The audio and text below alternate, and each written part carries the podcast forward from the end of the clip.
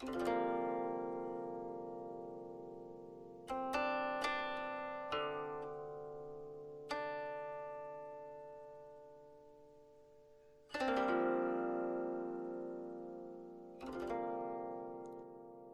贝儿，欢迎收听子墨读课文。今天我要为大家读的是四年级下册第三十课《端午节的由来》。农历五月初五是我国的传统节日端午节。每到这一天，人们都要吃粽子、赛龙舟。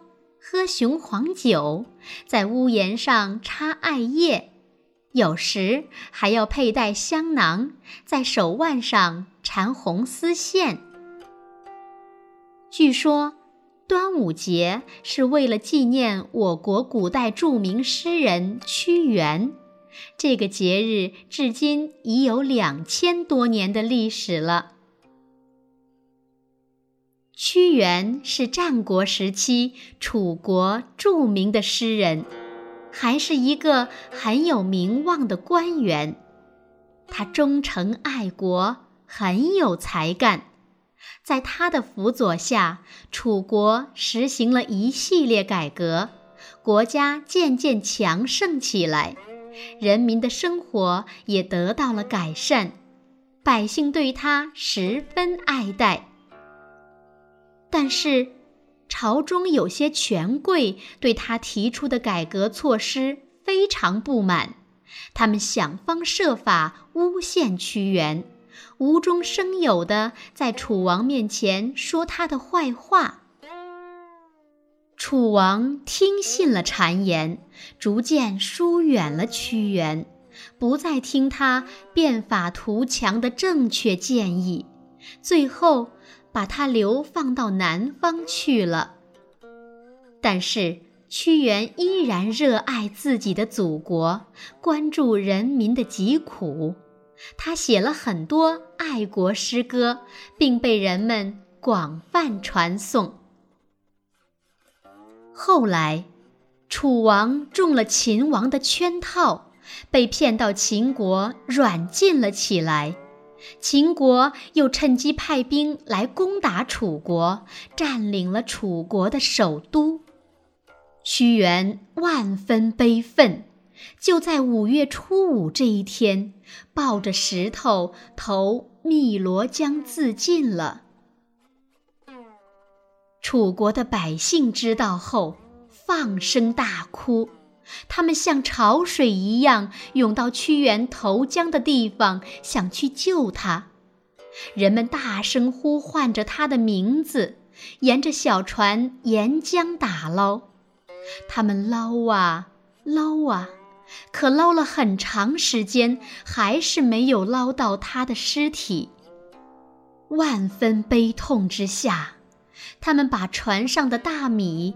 鸡蛋等食物投到水里祭奠他，也祈祷江里的水族吃了这些东西后不再伤害屈原的尸体。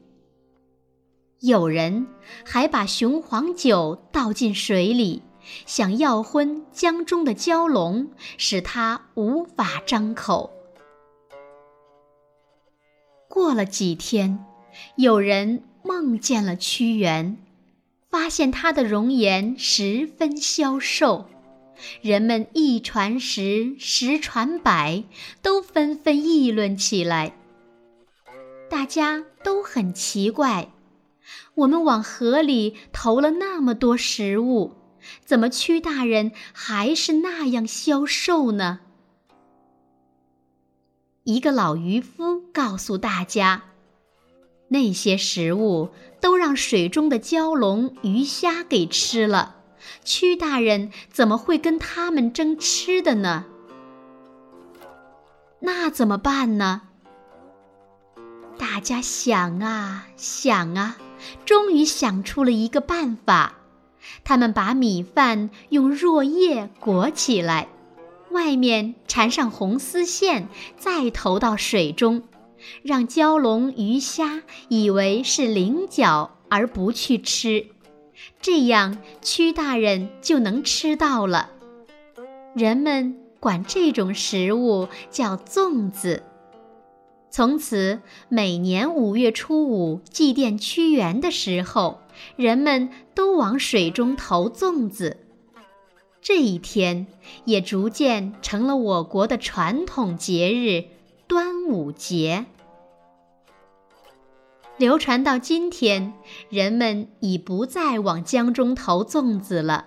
但有一些活动依然保留了下来，逐渐演变成端午节吃粽子和赛龙舟等习俗。好了，宝贝儿，感谢您收听子墨读课文，我们下期节目再见。